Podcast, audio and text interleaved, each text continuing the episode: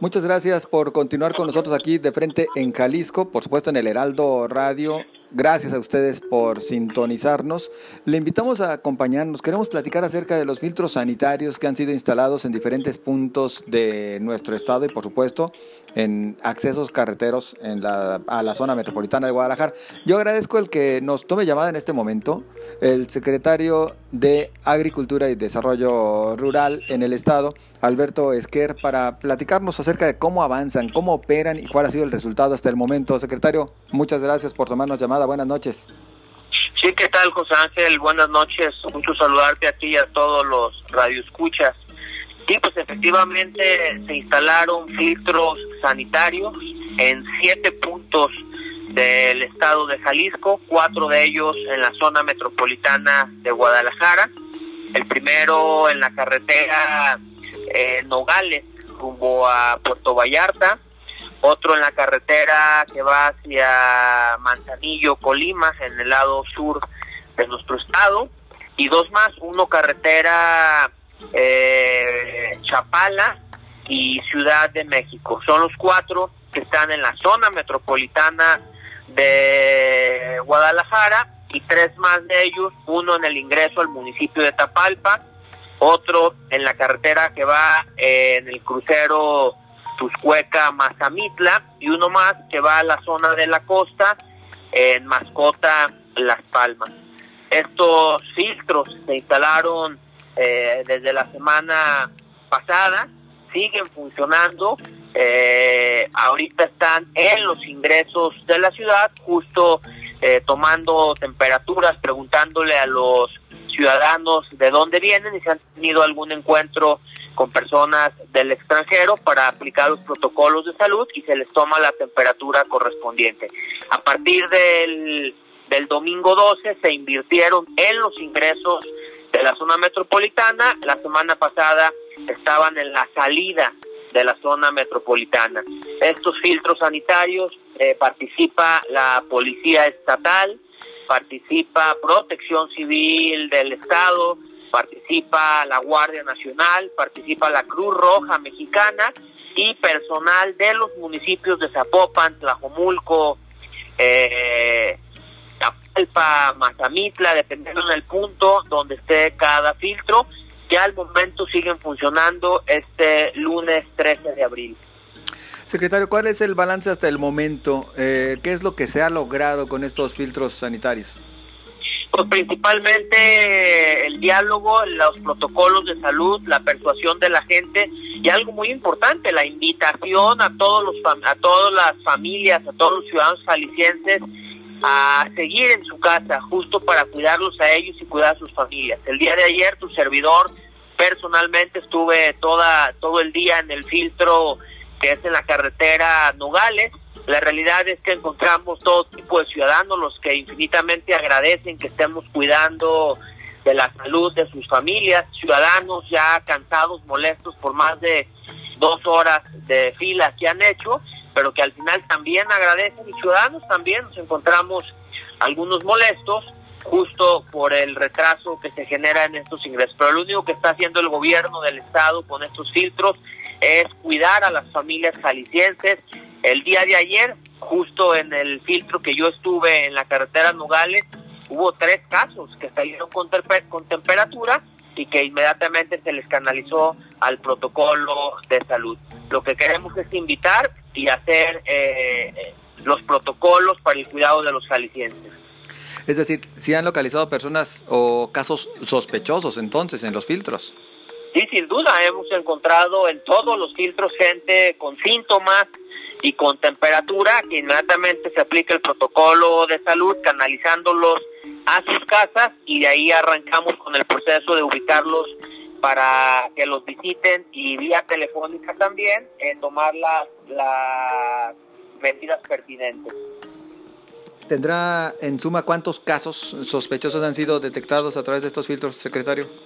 El día de ayer, nada más domingo, rebasamos los 10 casos sospechosos, insisto, con síntomas, principalmente con temperatura.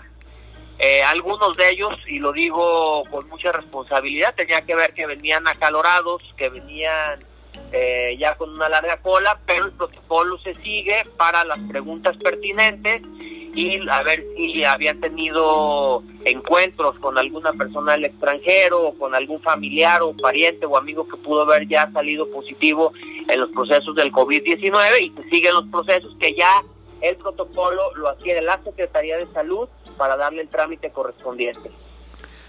Obviamente hay diferentes opiniones en torno a los filtros, ¿no? Desde quienes dicen, pues no eran necesarios, a final de cuentas provocan mayor embotellamiento y demás. Y existen otros que dicen, no hombre, tendrían que ser mucho más enérgicos aún. Sí, sin duda, ahí mismo eh, los comentarios nos lo dicen a nosotros, los propios ciudadanos alicientes. Eh, muchos agradecen el cuidado que se va. Los que hemos encontrado con temperaturas pues se les orienta, se les dice cuál es el protocolo que seguir. Efectivamente, muchos nos dicen que deben de ser más exigentes. Este, este fin de semana, el domingo, en los ingresos ya hasta se aplicó un modelo de sanitización en las agarraderas de, de los vehículos. Eh, se pudo platicar con más de 100 mil personas que ingresaron a la zona metropolitana exhortándolos. Creo que esto es, una, es un tema de sumar, de conciencia, de solidaridad con los jaliscienses. Insisto, hay todo tipo de comentarios de los que quisieran que se fueran más enérgicos para no dejar salir eh, vacacionistas y muchos también se molestan justo porque se les eh, se les detiene en la vía pública, en la carretera, para hacer los protocolos correspondientes. Desde el punto de vista personal de Alberto Esquer, ¿deberían de aplicarse medidas más severas de contención, de pues ahora sí que obligar al ciudadano a quedarse en casa?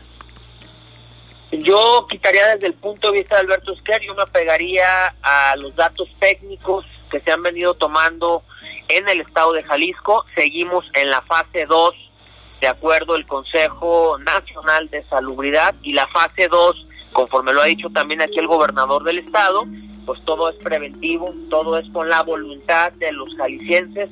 Por el momento creo que la aplicación de los filtros, que es de manera voluntaria, entregarles gel, entregarles tapabocas, muchos nos han pedido hasta guantes que se les han entregado.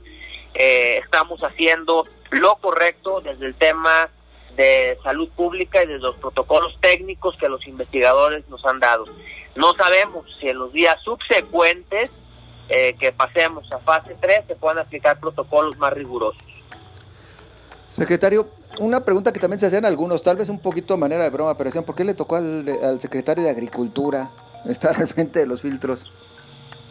Por una razón clara, que en la Secretaría de Agricultura ya aplicábamos los protocolos sanitarios y que hoy puesta en marcha la Agencia de Sanidad e Inocuidad en el estado de Jalisco, los protocolos los teníamos muy claros, protocolos internacionales que manejan alimentos en todo el mundo de ingresos y de salida, entonces el protocolo ya lo teníamos, lo que nosotros hicimos fue transversalmente organizar a las dependencias correspondientes que es Cruz Roja, que es Salud, que es Protección Civil, que es la Guardia Nacional y la Policía Estatal, somos los que organizamos los filtros bajo los protocolos internacionales que ya se conocían por la Secretaría de Agricultura y eso nos permitió de inmediato ponerlos en marcha. Pero en realidad quien lleva todo el operativo es la Secretaría de Salud, es Protección Civil, es la Guardia Nacional, la Policía Estatal y la Cruz Roja, organizados por los protocolos que ya se conocían en la Secretaría de Agricultura. Secretario, aprovechando eh, la, llamada, ¿cómo pegará al agro jalisciense pues eh, toda esta situación derivada del COVID-19, la crisis económica que traerá consigo y el paro en el que se encuentran, bueno, la mayoría de sectores en estos momentos, ¿qué tanto va a impactar a los productores del campo en nuestra entidad? Pues mira, José Ángel, hemos estado minuto a minuto todos los días de la semana, las 24 del día, en diálogo con los productores de Jalisco, con las diferentes cadenas. Eh, ya se empiezan a sentir los estragos del poco consumo en el periodo vacacional, eh, de la poca exportación que se está dando a otros países. Varían las cadenas productivas, por ejemplo, todo el tema de productos frescos, frutas y verduras ha bajado considerablemente de un 10 a un 15%. el tema de los cárnicos, carne de res, carne de pollo, carne de cerdo, a pesar de que tenemos en Jalisco suficiente abasto, pues los costos empiezan a caer. Hay otros productos que han incrementado su venta, como son los cereales, como son los granos, como son eh, hasta algunos productos como el huevo, como eh, la propia leche, la tortilla que ha incrementado su venta, ya que son productos que las familias consumen todos los días. Lo que estamos haciendo es estar muy atentos en comunicación. En los próximos días el gobernador del estado va a anunciar eh, programas fuertes en apoyo a los productores con el fin de que no caiga el abasto de alimentos, ya que en Jalisco somos el número uno productor de alimentos de todo México.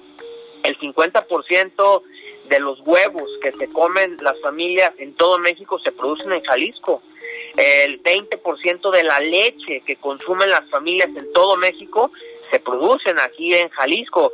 Eh, lo mismo con la miel, con el mango, con el azúcar, con la carne de res, la carne de pollo, la carne de cerdo.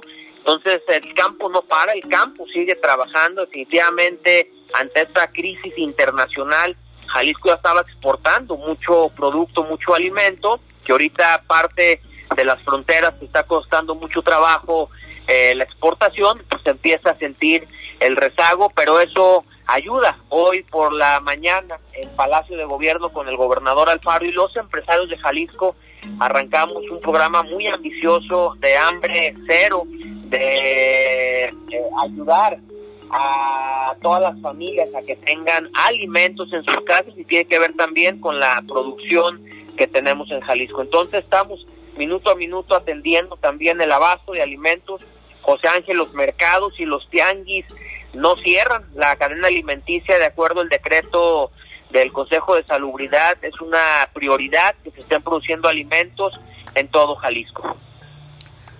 Las exportaciones sí han caído entonces a raíz de este pues cierre de fronteras eh, eh, en algunas algunos puntos del orbe. Sin duda, eh, varía en cada cadena productiva. Por ejemplo, la producción de berries ya nos cayó hasta un 20% abajo, la producción de la exportación de aguacate de un 15 a un 20% abajo. Cada producto varía dependiendo a qué país va y en qué cantidades se están exportando, pero sí tenemos ya mermas en la exportación de productos alicientes al extranjero. Secretario, eh, en un par de minutos, ¿había mortificación porque hablaban algunos de que se podría caer en insuficiencia alimentaria. ¿Cuál es la visión que se tiene desde Jalisco como eh, uno de los principales productores o el principal productor a nivel nacional en el campo? Eh, ¿Podría caerse en este riesgo real? Por el momento es falso, por el momento tenemos suficiencia alimentaria en Jalisco, bastante alimento, el campo no deja de trabajar, los productores todas las mañanas desde muy temprano siguen trabajando, tenemos suficiente alimentos de todas las cadenas, desde la cadena pecuaria, agrícola, eh, la acuícola, que en esta temporada eh, de vacaciones es cuando mayor, de Semana Santa, Semana Pascua, mayor comercialización tienen, pues tenemos abasto suficiente también en mariscos, frescos de nuestro estado que vienen de la costa. Entonces, por el momento no tenemos ningún desabasto. Nuestro termómetro lo vemos todos los días en la segunda central de abastos más grande de todo México, que es nuestro mercado de abastos, cómo siguen llegando los alimentos frescos para llevarlos a las familias alicientes. Es decir, por el momento hay cero desabasto en productos alimentarios. Secretario, muchas gracias, muy amable. Al contrario, José, estamos a la orden eh, para servirles y decirle a los alicientes que estamos trabajando arduamente para poder ayudar a pasar esta crisis que nos está pegando a todos los mexicanos. Y ojalá que pase pronto. De nuevo cuenta, gracias. Es Alberto Esquer, secretario de Agricultura y Desarrollo Rural, el titular de SADER en el Estado. Pues nosotros avanzamos.